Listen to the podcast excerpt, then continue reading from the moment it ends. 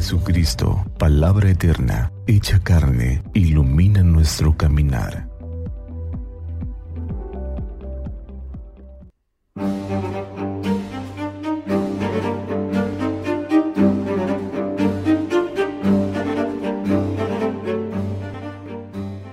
...7 de mayo...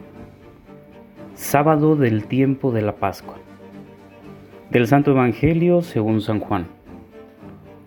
En aquel tiempo, muchos discípulos de Jesús dijeron al oír sus palabras, Este modo de hablar es intolerable. ¿Quién puede admitir eso? Dándose cuenta Jesús de que sus discípulos murmuraban, les dijo, ¿esto los escandaliza? ¿Qué sería si vieran al Hijo del Hombre subir a donde estaba antes? El Espíritu es quien da la vida, la carne para nada aprovecha. Las palabras que les he dicho son espíritu y vida, y a pesar de esto, algunos de ustedes no creen. En efecto, Jesús sabía desde el principio quiénes no creían y quién lo habría de traicionar. Después añadió, por eso les he dicho que nadie puede venir a mí si el Padre no se lo concede. Desde entonces, muchos de sus discípulos se echaron para atrás y ya no querían andar con él. Entonces Jesús le dijo a los doce, ¿también ustedes quieren dejarme? Simón Pedro le respondió, Señor, ¿a quién iremos? Tú tienes palabras de vida eterna y nosotros creemos y sabemos que tú eres el Santo de Dios. Palabra del Señor. Gloria a ti, Señor Jesús. Las palabras que les he dicho son espíritu y vida.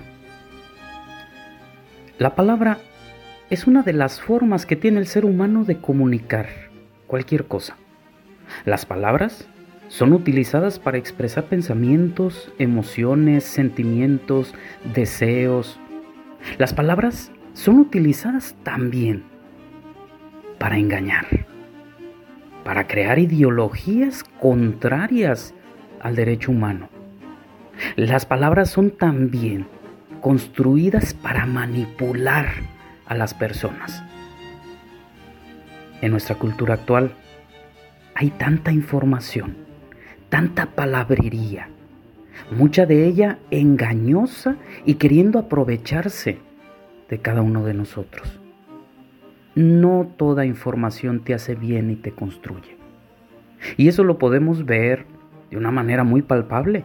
Cuando tú entras al Internet o a cualquiera de las redes sociales, puedes encontrarte palabras que solamente destruyen que solamente engañan, manipulan.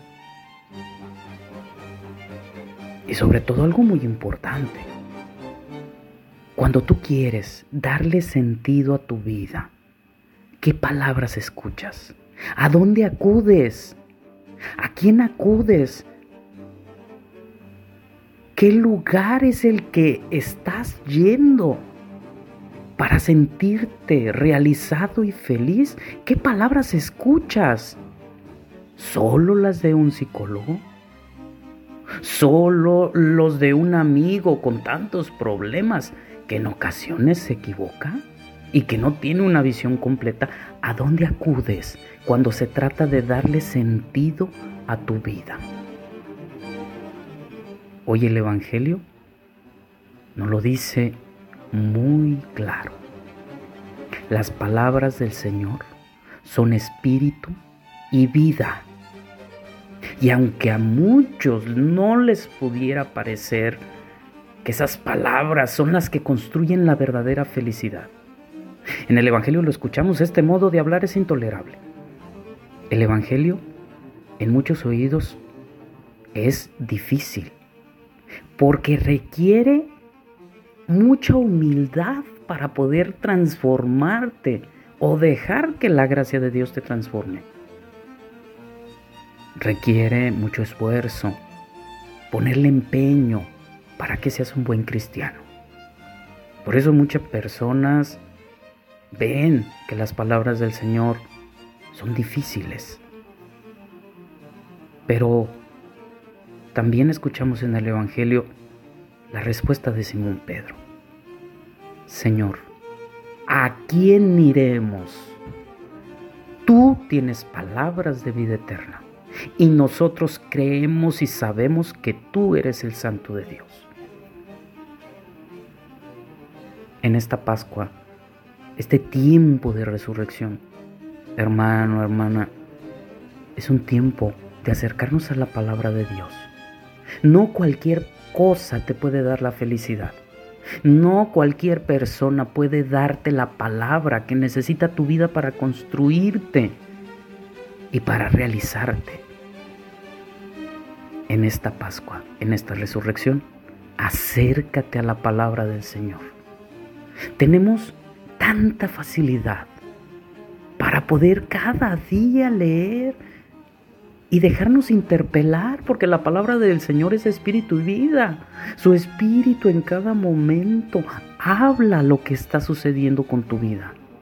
Te da la fuerza que necesita tu existencia, tu vida, para cada día vencer las dificultades y problemas que tiene. No pase un día sin que te des un momento de acercarte a la palabra de Dios. Que Santa María nuestra Madre nos cubra con su manto y que iluminados por la palabra del Señor tengamos un día lleno de bendiciones.